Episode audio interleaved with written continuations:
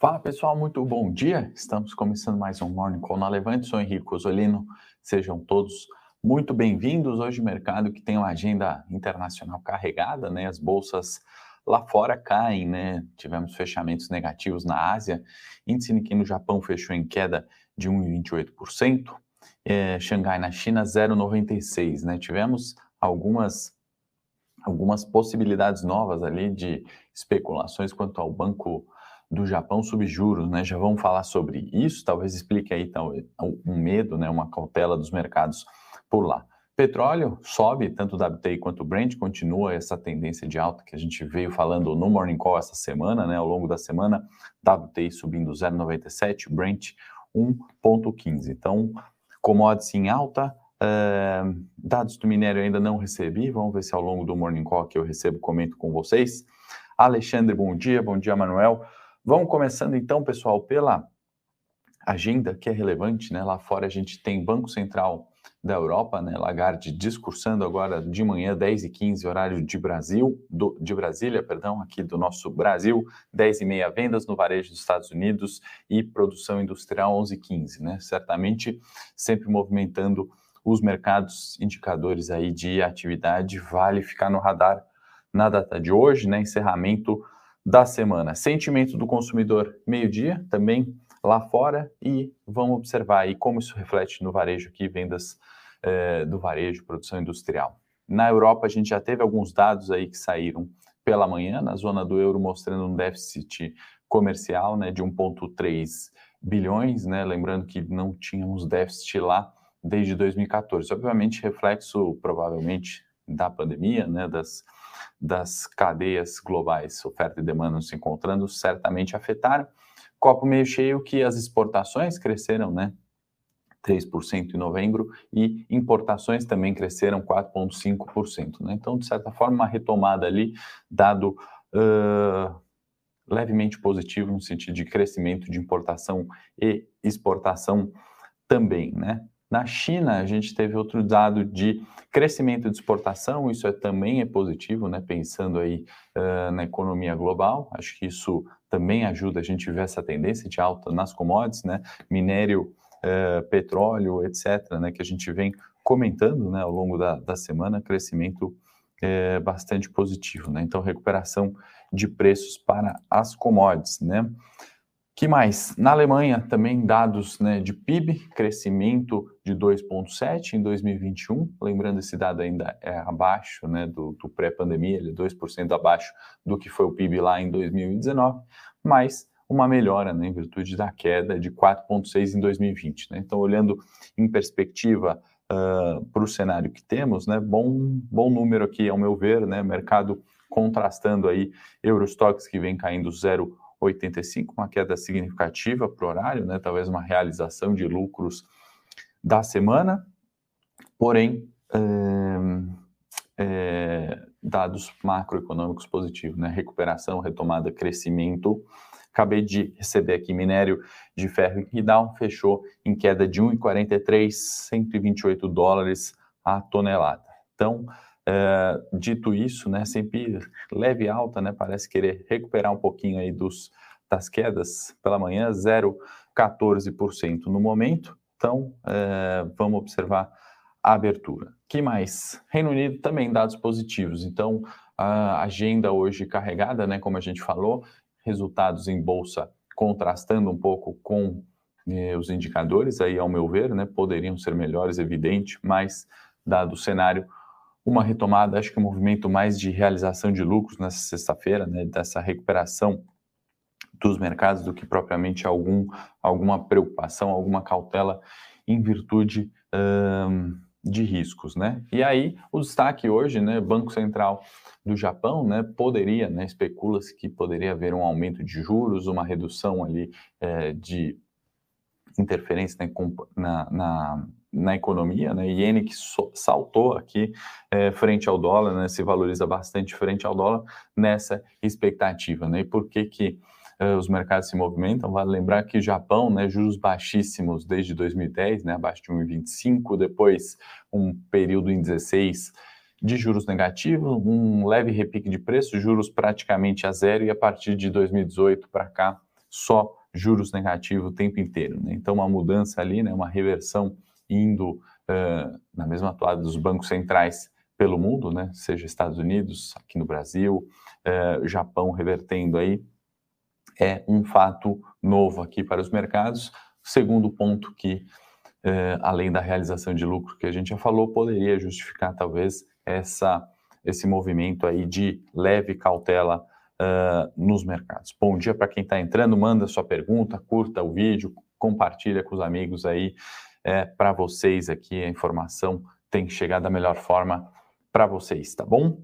É, bom, e aqui, né, mudando já para Brasil, se a gente puder falar é, de algumas coisas que se preocupam no cenário local, além daquelas que a gente abordou ao longo da semana, né, as questões é, que a gente já sabe, fiscal, inflação, eleição, é, repasses né, e aumentos ali que tem gerado algumas é, divergências ali entre é, funcionários públicos, entre classes, né, entre o aumento ou não ali do, do, funcionalismo público, a gente teve um fato novo. Ontem, o líder do PT na Câmara né, chamou é, ou é, deu a entender né, que Campos Neto deveria ir à Câmara prestar esclarecimentos do porquê a inflação né, foi além da banda superior, né, mais de 4 pontos percentuais acima da banda superior da meta. Né? Lembrando que é, a gente tem um regime de metas de inflação, né, o Banco Central é, tem a sua meta de inflação e trabalha com limite de bandas, né? Como a gente falou no Morning Call de ontem, né? 1,5% acima ou 1,5% abaixo ainda é aceitável. E a gente comentou ontem também, né, sobre a carta do Banco Central, justificando essa política que foi implementada desde 99, onde o Banco Central, né, a autoridade monetária, tem que informar os motivos do porquê não se alcançou a meta ou melhor, do porquê né, a meta foi superada, superou as bandas, seja ela inferior, ou no caso, como foi agora, né, com inflação de 10,06, acima da banda superior. Né? Acontece que uh, o líder do PT na Câmara não gostou das explicações, inclusive Campos Neto sofreu algumas críticas, né? o Banco Central sofreu críticas ali ao colocar como principal responsável pelo não atendimento, né, atingimento da banda é, de inflação, cenário externo, pandemia, é, questões energéticas e alta de commodities, né, por exemplo. Né? Então, não agradou muito isso.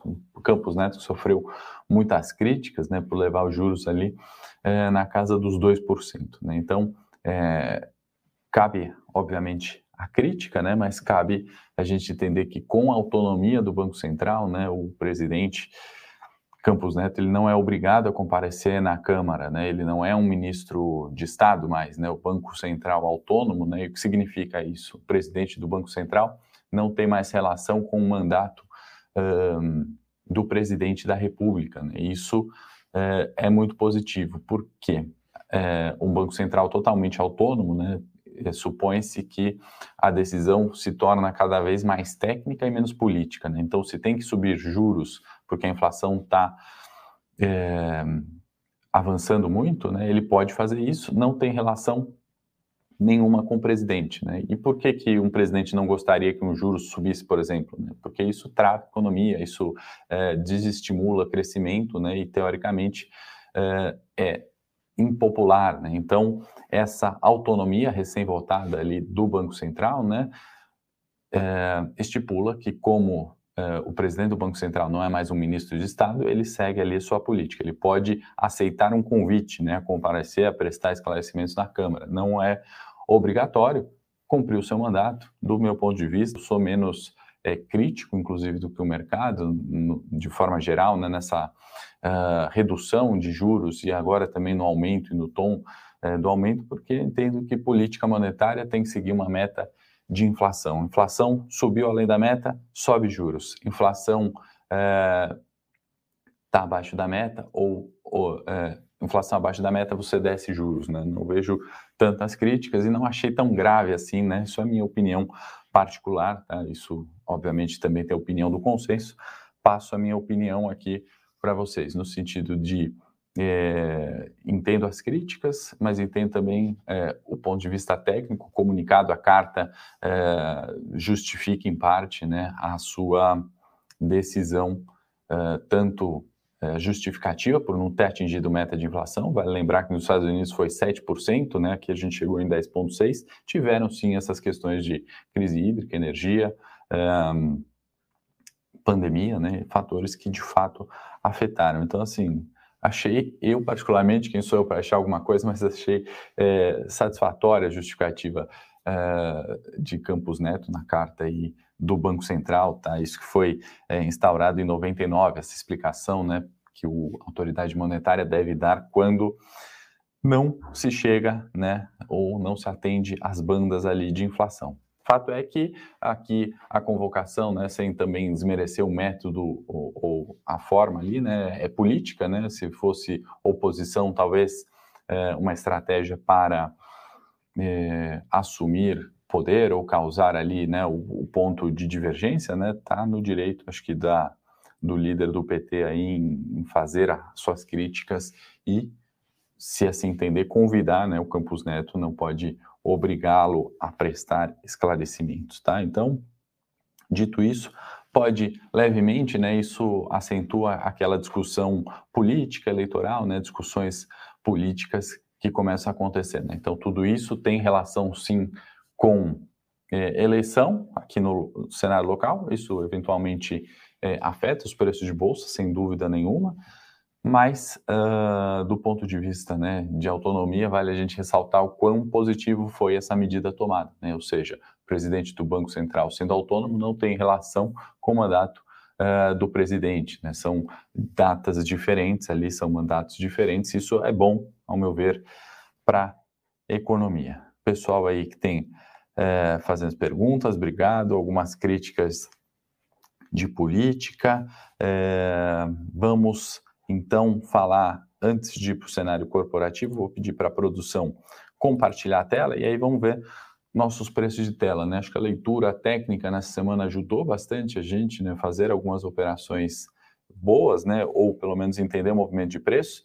E de fato, na data de ontem, né, esse candle, né, de abertura e fechamento muito próximo, né, com os pavis aqui é, oscilando, né, entre máximas e mínimas, pouco acima da nossa resistência e pouco abaixo, né, só reforça a importância né, desse nível de resistência, que é os 105 mil pontos. Né? Falamos é, já alguns morning calls né, e essa retomada que buscava o teste. Né? Então, toda a resistência, todo o suporte né, pela análise técnica, é, se, que é relevante, né, cabe um teste. O primeiro teste foi na data de ontem, né, se a gente projetar aí a abertura uh, em linha com o exterior, a gente pode sim fazer esse movimento de busca dos 103 mil pontos. Acho que hoje um dia tende né, a ser um dia relativamente negativo, né, e coincidiria aqui com a movimentação dos preços esperada, né, a busca dos 102 mil pontos, perdão, respeitando o suporte, e aí sim fazer o pivô de alta, né. Caso esse suporte não seja respeitado, né, obviamente o fluxo não é tão negativo até o momento, né, até esses dados todos que discutimos para romper o suporte, né, a busca do segundo nível de suporte é os 100 mil pontos, está mantido. Na semana que vem a gente vai recapitular, ver o fechamento de hoje, ver o fechamento semanal e projetar como fazemos todas as semanas, tá bom? Produção, volta para mim, vamos concluir com cenário corporativo, separamos aí as, uh, as notícias, né, ou os fatos mais relevantes que a gente julga, assim, é, para entender. Guilherme, essa pergunta ela é bastante é, interessante e complexa, né? Procura a gente aqui é, na Levante, né? Com certeza a gente tem carteiras posicionadas para isso, tá? É um assunto bastante extenso, não dá para a gente abordar apenas em 15 minutos. É, no corporativo, é, Aliança Sonai e BR Malls, né? Aliança Sonai acabou informando, né, que fez uma proposta formal para fusão com a BR Malls, né? Isso seria com 50% do capital, né? Aquele chamado mergers cash out, né? Que na verdade você é, envolve a incorporação de ações emitidas pela BR Malls, né? Mas vale ressaltar que não houve nenhum aceite formal é, dessa proposta, né? Nem informal e nem nenhuma assinatura, né? Então, por enquanto é só uma proposta, né, que caso isso de fato ocorra, né, você vai ter 0,31% de alianças sonais substituídas por uma ação da BR Malls, mais R$ 1,61 por ação é, BR Malls. Né? Isso que equivale aí essa fusão para os acionistas das companhias, né? Lembrando, isso ocorrerá a partir do momento que essa proposta for aceita, né? Rolou essa especulação ao longo da semana, a informação uh, de, uh, de que a proposta de fusão, né, foi uh, confirmada. Então, vale aí atenção às duas ações, né? De modo geral, setor de construção, shoppings, administradores de imóveis de forma geral, se a gente olhar alguns fundos imobiliários ainda descontados, né? Então vale ter naquela cesta, né? Como a gente sempre fala, cesta de diversificação vale, né? Você ter exposição a diversos setores, a diversas formas, inclusive é, a Bitcoin, a renda fixa, né? A gente preparou um material para de altcoins, inclusive, né? Muitas pessoas já têm Bitcoin, já conhecem esse ativo. Para aqueles que não conhecem, vale baixar esse material, é gratuito. Pedir para a produção deixar o link aí na descrição. Uh, justamente nesse cenário de incerteza, subida de juros, seja americana, seja japonesa, vale diversificar a cesta. Então, se você não conhece algum tipo de investimento, sugiro que você busque ali conhecer. Por isso, preparamos né, um material sobre altcoins de maneira fácil, parece muitas vezes difícil, né? A gente não entende, né? Eu, inclusive, sempre muito focado em renda variável, né? Aprendi bastante com a Nanda aqui, que já já é, aparece por aí para falar também sobre criptativos é, e esse material é gratuito, basta baixar, tá bom? O Fábio está perguntando, né? Ele saiu de YouTube de menos 10 para mais um. É, a gente comentou um pouco ontem sobre Itaú, né? Então, assim, retomada de preços tem acontecido, né? Você valorizou, você não saiu, não ficou em mais 1% positivo, né? Acho que em um breve período de tempo aí, talvez uma semana, Fábio, você ganhou, né? Você deixou de perder, na verdade, mais 11,5%, né? Então, vale você é, ponderar aí com você, né? Pensando no curto prazo, se é, você espera ele subir mais 3 e pensa na questão de percentual, né? Se você está olhando o curto prazo, né? Se vale a pena é, você ganhar mais 1,5% ou você realizar porque fez em um mau momento, está precisando desse capital, né? Aí a decisão não é técnica, né? Dessa sua pergunta, Fábio, é muito mais pessoal, tá? A gente fez alguns comentários sobre tal no morning de ontem também, tá? É, ser educacional, né? Para a gente concluir fez o encerramento antecipado do seu processo de recompra de ações. Uh, Cirela, né, mais um dado relevante, 2,5 bi em VGV no quarto TRI, né, número importante, porém a, ainda abaixo né, de, de, do último período, né, de 2020, quarto TRI também 11% abaixo, evidente, né, em virtude do cenário, uh, mas de novo, né, na cesta de diversificação vale a gente começar a olhar o que, que tá barato, né? Então, é, vale ficar atento nesses dados aí que estão saindo de construtoras, certo? Banco Pan é, informou que o BTG, que é seu controlador, é, aumentou ali sua participação na companhia, passa a deter agora mais de 40% do, é, do Banco Pan, né, sua controlada. Então, é isso. Eu vou responder. Deixa assim que a gente fechar a live suas perguntas, por favor, que eu não consegui responder aqui, Minerva, tô vendo, para eu poder ver depois nos comentários e aí sim respondê-las, tá bom? Marcelo, Guilherme, Fábio e demais, você que assistiu a gravação também, deixe suas perguntas no comentário. Curta o vídeo se gostou, compartilha com os amigos. Um bom final de semana a todos, pessoal. A gente segue à disposição na Levante. Segunda-feira, 8h30, eu estou de volta. Um abraço. Para saber mais sobre a Levante, siga o nosso perfil no Instagram, levante.investimentos. Se inscreva no nosso canal do YouTube, Levante Investimentos. E para acompanhar as notícias do dia a dia e mais sobre a Levante, acesse nosso site levante.com.br.